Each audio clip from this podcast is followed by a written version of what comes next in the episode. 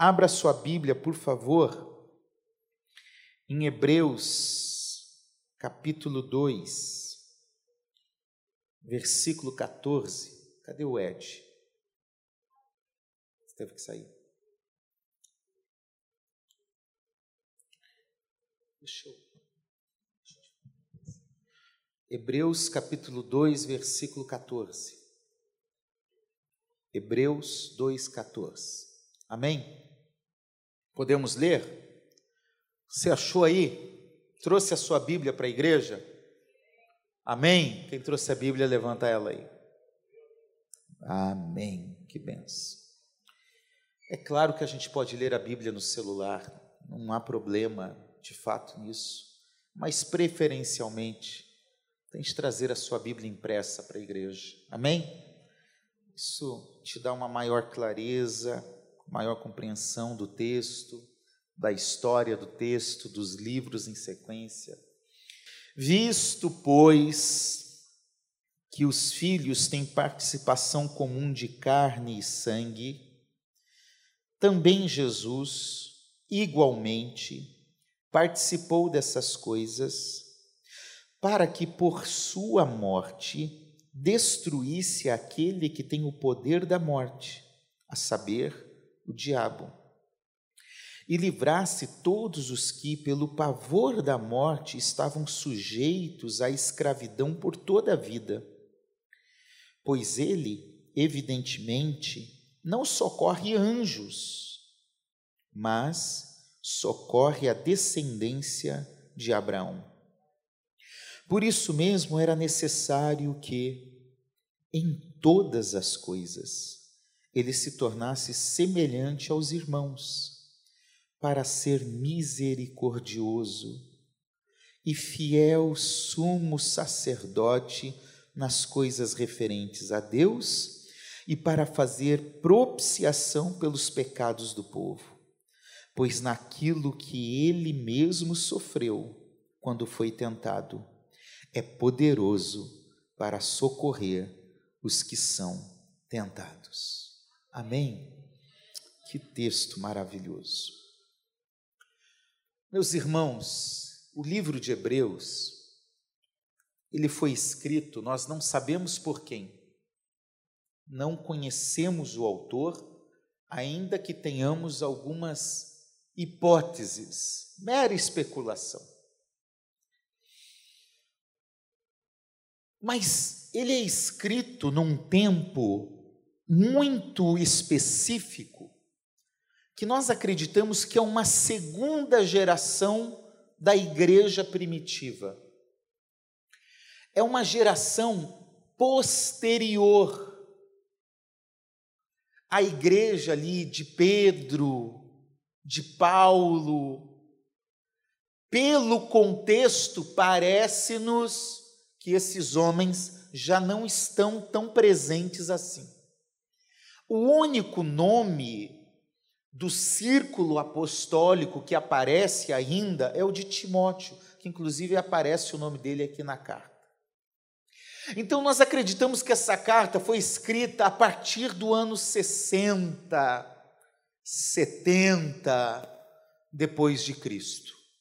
Então veja, é importante você entender isso. Nós estamos num segundo momento de uma geração pós-apostólica, e toda a carta vai descrevendo qual é a realidade daquele tempo. Para simplificar, a igreja que os hebreus estão sendo contemplados tem a ver com um povo que está cansado, com um povo que está desanimando. Parece, pelo contexto, que o povo está dizendo assim: olha, Jesus prometeu que ia voltar, já se passaram mais de 30, talvez 40, 50 anos, e Jesus não voltou ainda. E aí, do primeiro ao décimo terceiro capítulo, mas melhor ainda, do primeiro ao décimo primeiro, do primeiro ao décimo primeiro capítulo, o escritor aos Hebreus está dizendo: ei, não desanimem, gente, por favor. Ei, gente, não se entreguem, não deixem de estar juntos, não deixem de congregar. Cuidado para vocês não caírem na fé. Cuidado, gente, cuidado. O capítulo 10 ele diz: não abandonem a congregação. Então, a carta aos Hebreus tem o propósito de, de, de trazer alento e renovar a esperança de uma igreja que está esperando Jesus voltar e ele não voltou ainda, e está sendo perseguida tanto por judeus quanto pelo Império Romano por ser cristão. É uma igreja de gente que está cansada de sofrer e que está desanimando na fé. É isso que está acontecendo. E aqui no capítulo 2, ele agora começa dizendo, justamente, se você olhar em cima, tem um títulozinho, né? Na minha Bíblia diz o perigo, o perigo da negligência. No capítulo 1, ele descreveu quem é Jesus e como ele se revelou a nós. Aí ele está falando, agora que vocês sabem quem é esse Jesus, que está acima de todas as coisas, que é Deus, Cuidado. Olha o que, que diz o versículo primeiro: se apegue com mais firmeza às verdades ouvidas. Não desanimem, não desviem para que delas jamais nos desviemos. E ele vem descrevendo isso. E agora, no versículo 14, ele traz um texto dizendo exatamente o seguinte: Sabe por que, que nós podemos manter a esperança e não desanimar?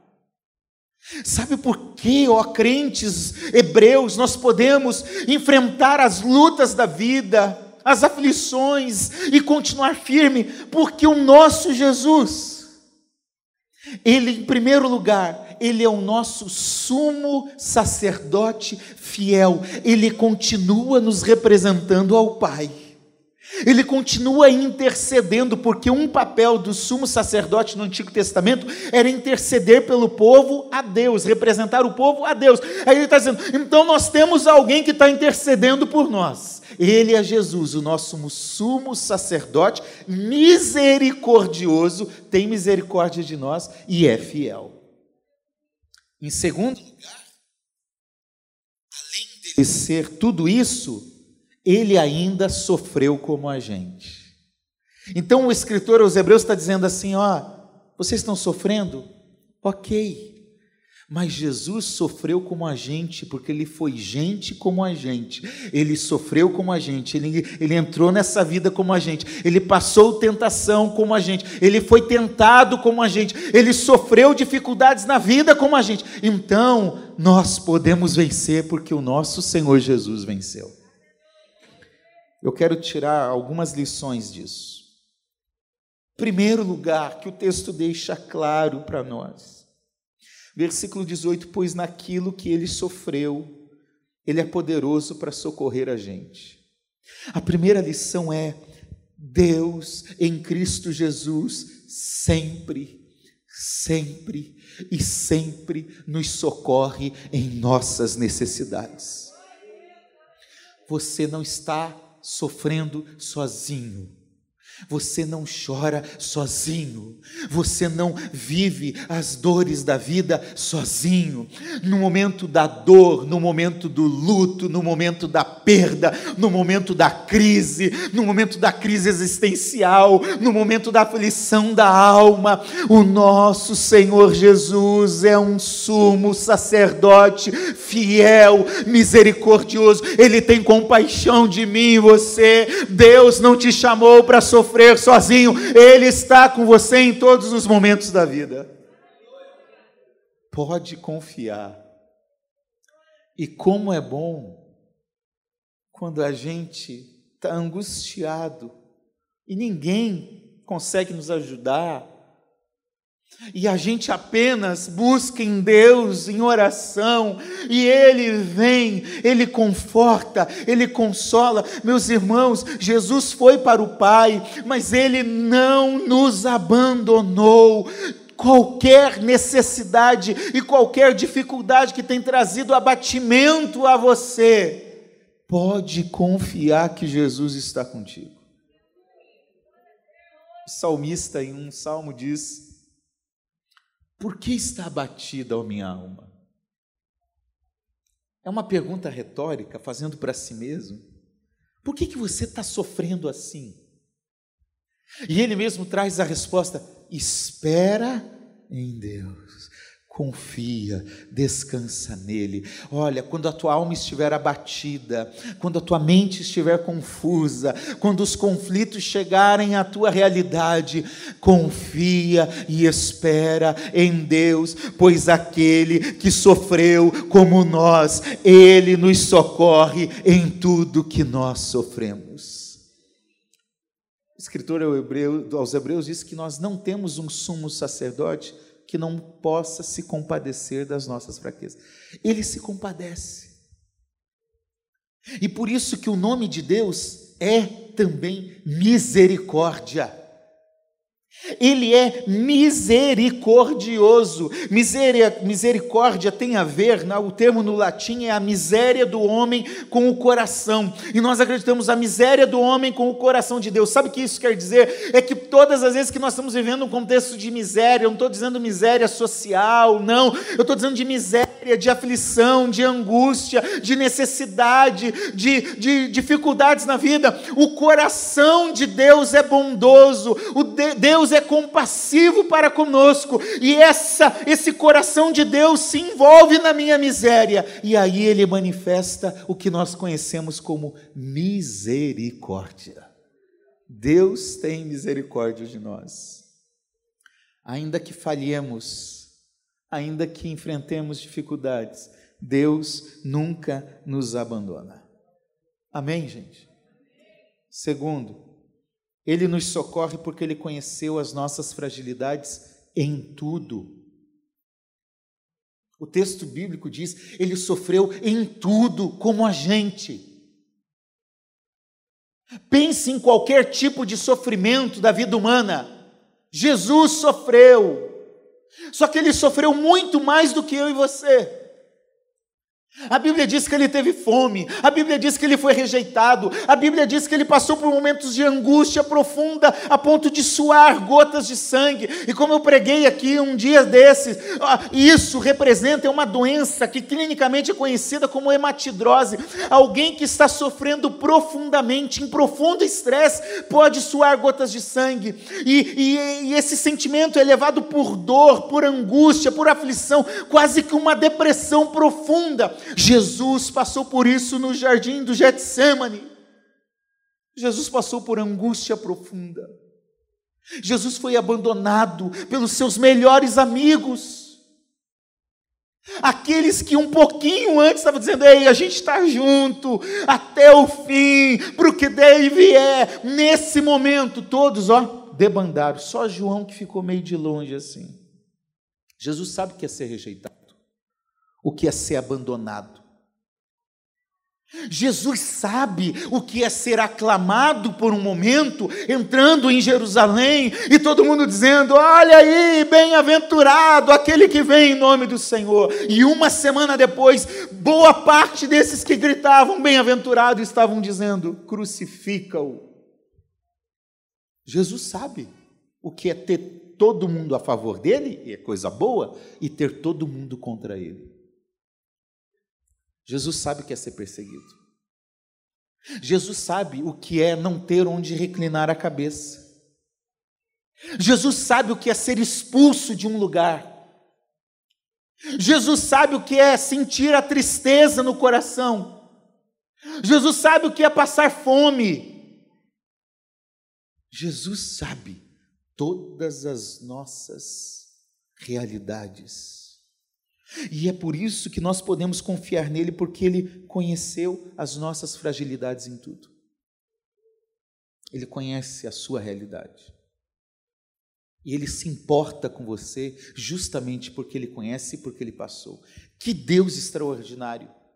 Porque o Deus, Criador de todas as coisas, que não sente fome, que não sente frio, que não tem medo, que não tem nada, decidiu se encarnar a Bíblia diz que ele se esvaziou, assumiu a forma humana para sentir o que nós sentimos. Meu Deus! Quem faz isso? A gente chama, às vezes, algo de simpático quando eu olho assim para alguém como Valcir. Ah, legal, Valcir, tá, você está passando por isso. Oh, tá bom, entendi. Isso é simpatia por uma situação alheia. Aí a gente tem a empatia, que é me colocar no lugar do Valcir. O que, que você está passando? É isso? Meu Deus, deixa eu chorar com você, deixa eu entender o que é, deixa eu te ajudar. Isso é empatia. Jesus é exatamente o ápice da empatia de Deus para com o ser humano, porque ele não só tenta sentir como se o outro estivesse sentindo, ele de fato decidiu sentir o que o ser humano pode sentir. Isso é de um Deus de amor, de compaixão. Não há outro igual. Enquanto todos os mestres religiosos da história das grandes, das grandes religiões do mundo eram seres ah, ah, grandes, intelectuais, iluminados, que, que não isso, que não aquilo. Não, Jesus falou: Eu sei, eu vim aqui e enfrentei como vocês, eu me tornei como vocês. E, e o texto bíblico diz exatamente algo que demonstra essa igualdade. Deixa eu achar aqui. Versículo 17: Por isso mesmo era necessário que em. O que, que diz o texto bíblico aí? Em todas as coisas ele se tornasse semelhante aos. Ele se coloca igual o irmão mais velho, primogênito. Ele, ele se tornou igual em todas as coisas para ser misericordioso, para ter misericórdia de mim, de você. Por isso que você pode sim confiar que o Deus de misericórdia está agindo hoje na sua vida, está agindo na sua história, está agindo na sua casa, está agindo no seu interior, no seu coração, na sua mente. Pastor, mas a situação não está mudando. Ainda assim, a misericórdia do Senhor tem te sustentado, a misericórdia do Senhor é a causa de não sermos consumidos, a misericórdia do Senhor dura de eternidade a eternidade, ela não se esgota, ela não tem fim, como diz Jeremias em Lamentações. Grande é a fidelidade, porque a misericórdia dele nunca vai acabar. Pastor, eu sou um pecador, a misericórdia é maior. Onde abundou o pecado, superabundou a graça superabundou o perdão, o favor, superabundou o acolhimento, a restauração, a transformação. Onde abundou o erro, a transgressão, Jesus tem perdão e remissão de pecados. Ele conhece todas as nossas fragilidades. Que coisa maravilhosa. Em terceiro lugar, ele nos socorre em nossas tentações. Eu acho engraçado que ninguém é tentado a comer chuchu. Ai, eu não aguento, eu preciso comer chuchu. Ai, eu... não, ninguém é tentado a comer chuchu. Tiago diz que nós somos tentados pelas coisas que nos atraem. O diabo sabe o que nos atrai. Ele conhece as nossas fragilidades, as nossas limitações. Ele sabe direitinho aquilo que a gente gosta. Aquele pecadinho que a gente gosta. Ele sabe. E, e fruto da nossa carnalidade, do nosso eu, do, da nossa idolatria a nós mesmos, de querer satisfazer a nós mesmos, o diabo vem e nos tenta. E é por isso que o ministério de Jesus começa antes ele sendo tentado no deserto pelo diabo. O diabo ofereceu a Jesus exatamente o que um Messias poderia querer. Primeiro, uma necessidade física emergencial. Ele estava 40 dias sem comer. Quem está há um dia sem comer fica com fome, imagine 40.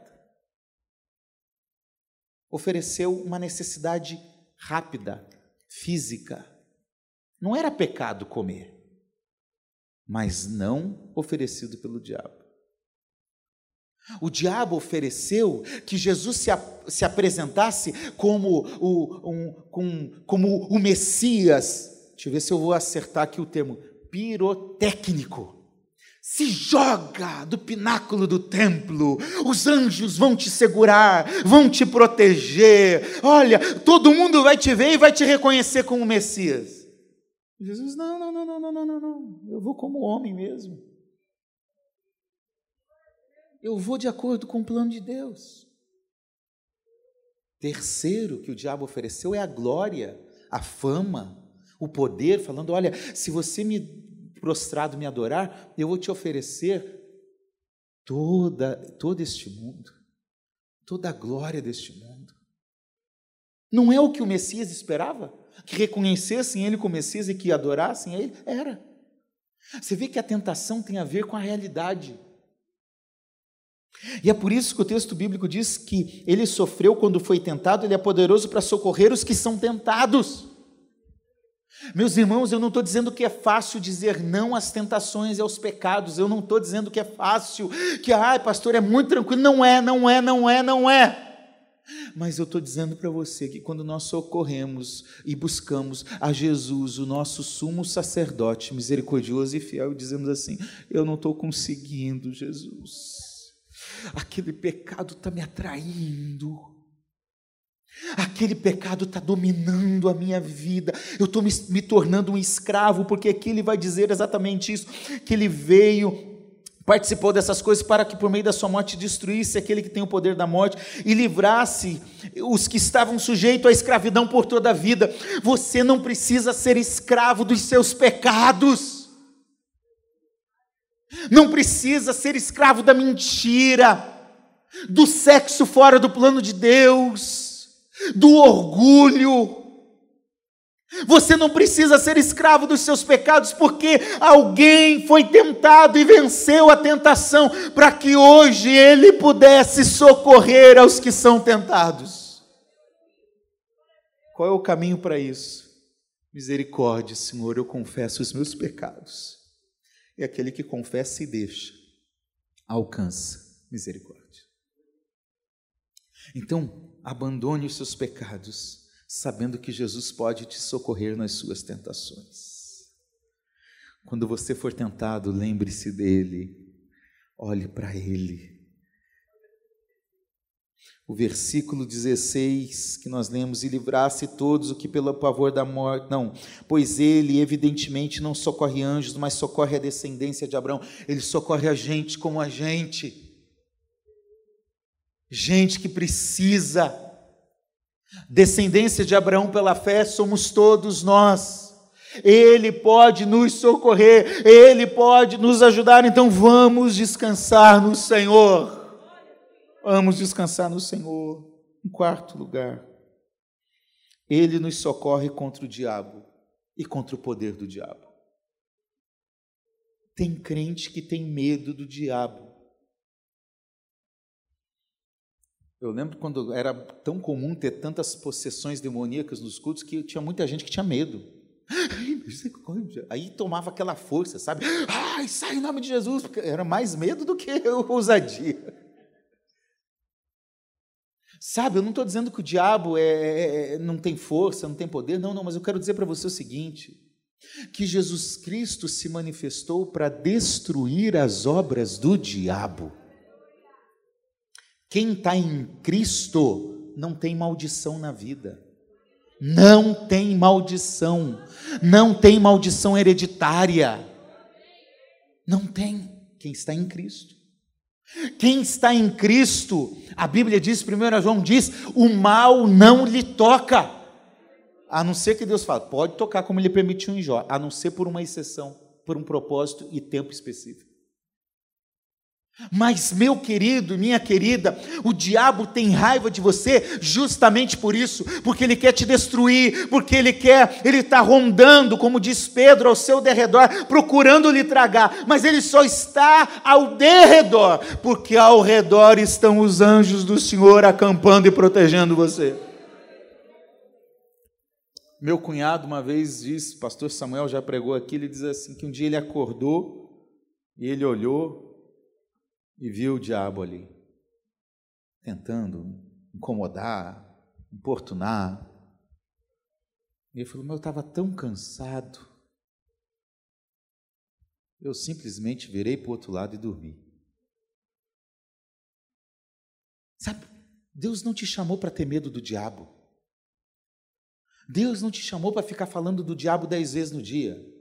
Deus te chamou para estar em Cristo, e quando você está em Cristo, o diabo tem que partir em retirada, porque a Bíblia diz que em breve o nosso Senhor Jesus esmagará Satanás debaixo dos pés, debaixo dos nossos pés. Então, o diabo já é um derrotado. Ele está tentando aí, sabe aquele que está tentando ainda, mas já é derrotado, já está derrotado? É o diabo, é esse. Quinto lugar, ele nos libertou de tudo que nos atemoriza e escraviza. Livrasse todos que tinham pavor da morte, sujeitos à escravidão. Deus não te chamou para ser escravo de coisas, de pessoas, de vícios. Deus não te chamou para você viver escravos dos teus sentimentos. Tem gente que não consegue viver porque é escravo da mente. Porque a mente engana, ilude, porque os sentimentos enganam. A Bíblia diz: os sentimentos do coração do homem são enganosos. Então não se engane com os sentimentos do seu coração, não se engane com as ilusões da sua mente. Fique firme no que a palavra diz. Basta o que a palavra diz sobre mim, sobre você. Pode tudo estar tá parecendo o contrário. Fique com o que o Deus diz sobre você e de você. Ah, eu não me sinto nada, eu me sinto isso, eu não sinto isso. Aí a Bíblia vem e diz: Você é filho amado. A Bíblia diz: Ah, eu não presto. Sim, você é pecador, mas você é um pecador arrependido, santificado e vai ser glorificado na eternidade. Fique com a Bíblia diz. Ah, eu não consigo mudar a minha vida. Sim, você pode até não conseguir, mas a Bíblia diz que quando o Espírito atua em nós, quando Jesus está em nós, as coisas mudam porque Ele vai conduzindo a nossa história e transformando a nossa realidade. Fique com o que a Bíblia diz. Se liberte de coisas que escravizam e atemorizam você. Medo, falta de perdão, raiva, ressentimento, ira, vingança se livre disso, porque Jesus se manifestou para te libertar disso.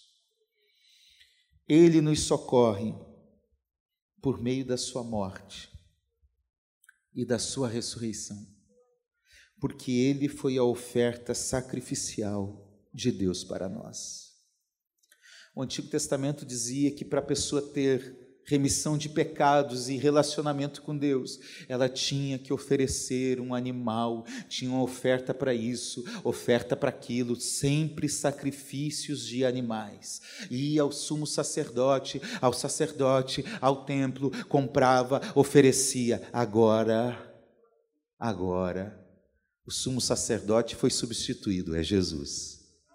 Agora o sacrifício foi substituído, é Jesus. Ele é o cordeiro oferecido em nosso lugar.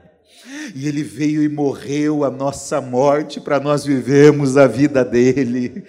Ele foi a oferta de Deus, como diz o texto, ele foi a propiciação pelos pecados. Propiciação é algo que está cobrindo, ou seja, o nosso pecado era uma afronta a Deus, o nosso pecado ah, é, feria Deus e deixava Deus irado, mas agora Jesus Cristo, com o seu sangue, cobriu a nossa vida, ele foi propício ao nosso favor, e ele morreu pelo meu o seu pecado, e agora nós recebemos o favor de Deus. Por causa da propiciação de Jesus, Deus nunca mais ficará irado conosco. Nunca mais Deus ficará irado conosco por causa de Cristo Jesus. Basta eu entender essa obra da cruz, receber a salvação, crer que Ele veio, morreu, ressuscitou, ascendeu aos céus, está sentado à destra de Deus e voltará para buscar a sua igreja e levar por toda a eternidade. Quando eu aceito isso, quando eu vivo de acordo com isso, a minha vida fica diferente. Deus é propício a nós. Deus é propício a nós. E nos livra da morte eterna, nos livra da condenação eterna e nos apresenta a Jesus. Vai chegar o dia que ele vai falar assim: Vinde, venham benditos do meu Pai entrai pela porta. Vamos para a eternidade, porque Ele foi preparar isso para nós. Fique em pé, por favor.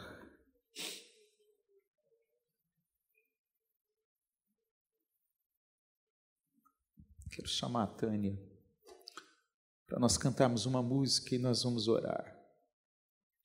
E se você está vivendo um momento difícil na sua vida hoje, eu queria te convidar a vir aqui à frente. Pastor, está difícil. Pastor, estou na luta, não consigo vencer, está difícil em casa, está difícil aqui dentro, está difícil no trabalho, está difícil, está difícil, pastor. Vem aqui à frente que nós vamos orar como igreja por você neste momento. Nós somos igreja para isso, para orar uns pelos outros, para amar uns aos outros, para vencer uns com os outros. Vem aqui enquanto nós vamos cantar essa música agora em nome de Jesus. Enquanto cantamos, você pode vir.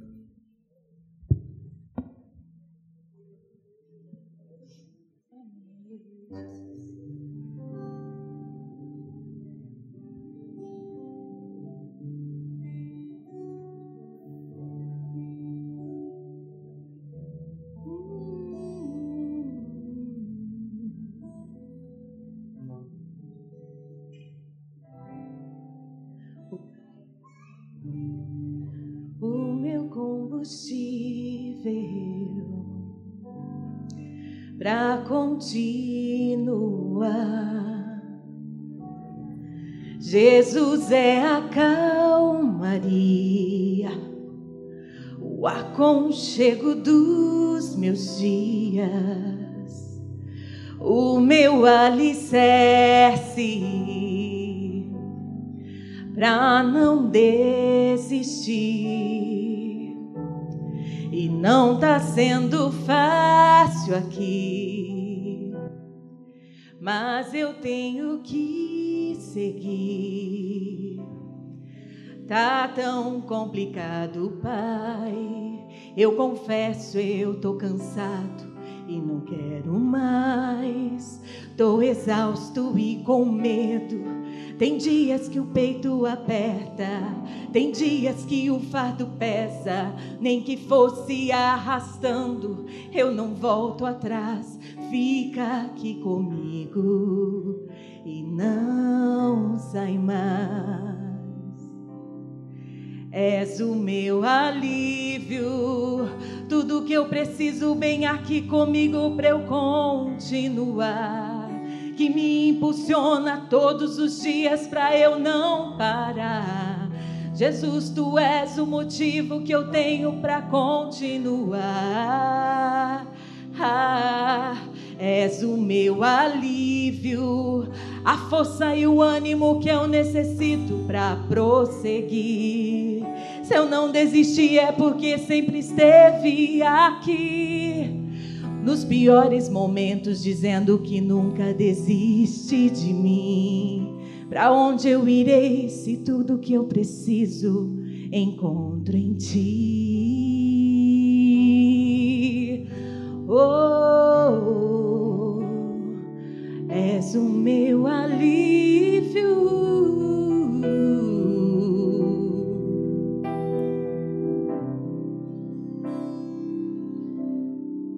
O meu combustível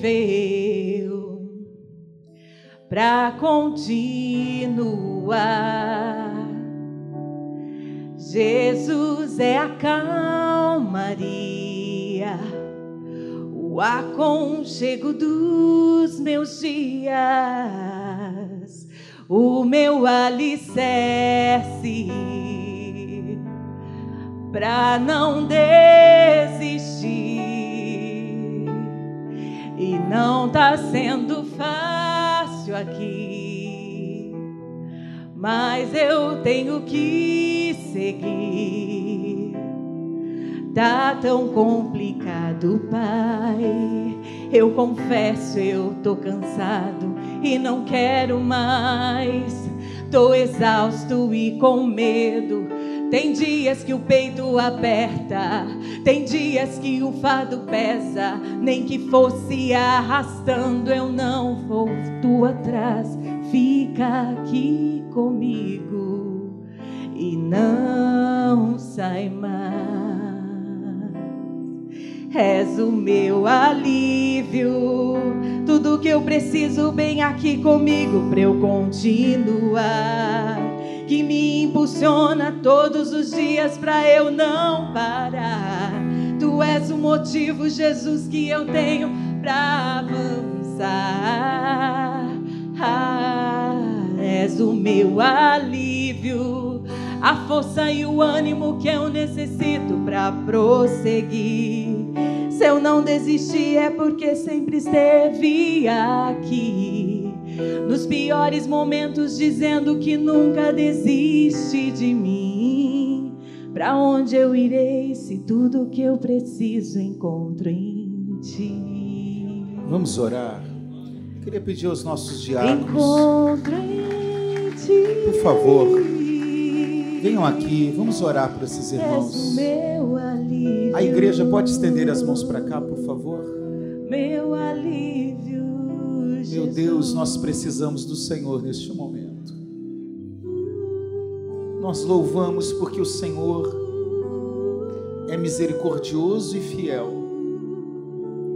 O Senhor veio ao nosso encontro, sofreu as nossas dores, sofreu a nossa realidade como seres humanos, para ter misericórdia, para se compadecer de nós.